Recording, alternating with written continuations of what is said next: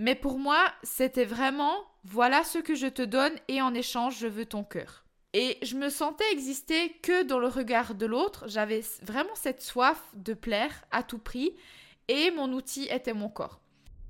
Bienvenue sur ce podcast qui t'aide à construire ton épanouissement personnel. Ici, on parle santé mentale et spirituelle. Je suis Salomé Beret, détentrice du compte Happy Nutri sur Instagram et fondatrice du programme de coaching Mange avec joie qui accompagne les femmes à construire une image corporelle positive et retrouver la liberté alimentaire. Chaque jeudi, je te donne rendez-vous pour un nouvel épisode, seul au micro ou accompagné d'un ou plusieurs invités. Je te partage mes réflexions, mes phases d'introspection, retours d'expérience pour t'inspirer au quotidien, t'aider à mener une vie qui te ressemble et dont tu es fier. Chaque jour, vis plus en conscience, en paix et apprends à te connaître. Hello, bienvenue dans ce premier épisode. Je suis hyper heureuse de te retrouver ici. Aujourd'hui, on va parler de ce fameux pourquoi de ce podcast. Donc, l'idée de ce podcast est arrivée parce que j'avais très envie de parler de mon histoire et surtout de ce chemin parcouru pour en arriver ici. Et aujourd'hui, j'aimerais te raconter un bout de mon histoire qui, j'espère, t'inspirera aussi et qui explique le pourquoi de la femme que je suis aujourd'hui et le pourquoi de ce podcast.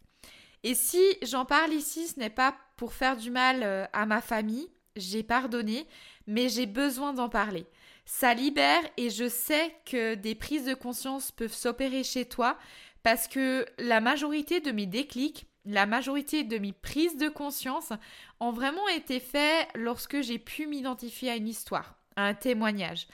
Alors parlons-en aujourd'hui pour que je puisse t'aider à mon tour si tu te retrouves dans mon histoire.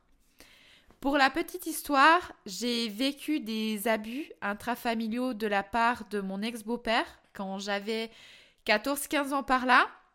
J'entends aussi depuis très jeune que je suis jolie, on me complimente sur mon corps mince et musclé, alors finalement, je me suis construite l'idée que grâce à mon corps, je pouvais intéresser les personnes que j'aimais.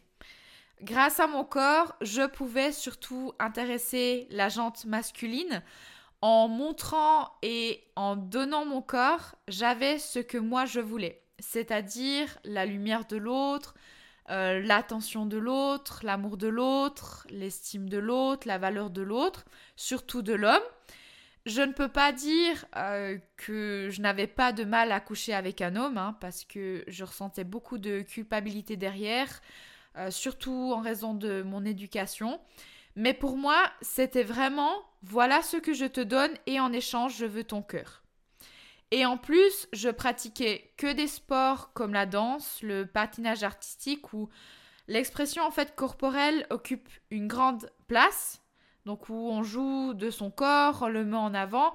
Donc c'était vraiment quelque chose que j'avais en moi et c'était ma façon de fonctionner.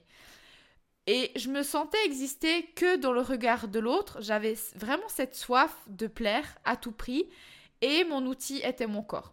Et si on ajoute à ça la société dans laquelle on vit, où on accorde, qu'on se le dise, hein, une grande importance euh, à l'apparence, qui véhicule l'injonction que pour être valorisée, désirable, belle en tant que femme, il faut correspondre à un certain corps idéal, j'ai développé une obsession pour mon corps. Donc toute mon identité pendant des années, ma valeur, mon amour euh, et mon estime de moi, je les ai construits sur mon apparence et la vie de l'autre. Et finalement, tout ça m'a entraîné dans des troubles du comportement alimentaire. Donc pendant plus de dix ans, j'ai souffert d'orthorexie. Donc l'orthorexie, c'est l'obsession de manger sain. Et puis ensuite d'hyperphagie, de compulsion alimentaire lorsque je suis tombée en burn-out. Voilà un bout de mon histoire et finalement où tout a commencé. La guérison, ça a été long. Euh, ça ne s'est pas fait du jour au lendemain. Mais vraiment, dans ce travail de guérison et pour construire mon épanouissement euh, personnel que j'ai aujourd'hui, j'ai appris à me connaître. J'ai appris à vivre plus en conscience à m'observer. J'ai eu énormément de phases d'introspection et de réflexion, et c'est toujours le cas d'ailleurs. On ne cessera jamais d'apprendre euh, à se connaître. Euh, alors j'ai envie, à travers ce podcast, de te les partager, parce que je crois profondément que tu mérites toi aussi de t'épanouir et savoir vivre une vie alignée à qui tu es et dont tu es fier.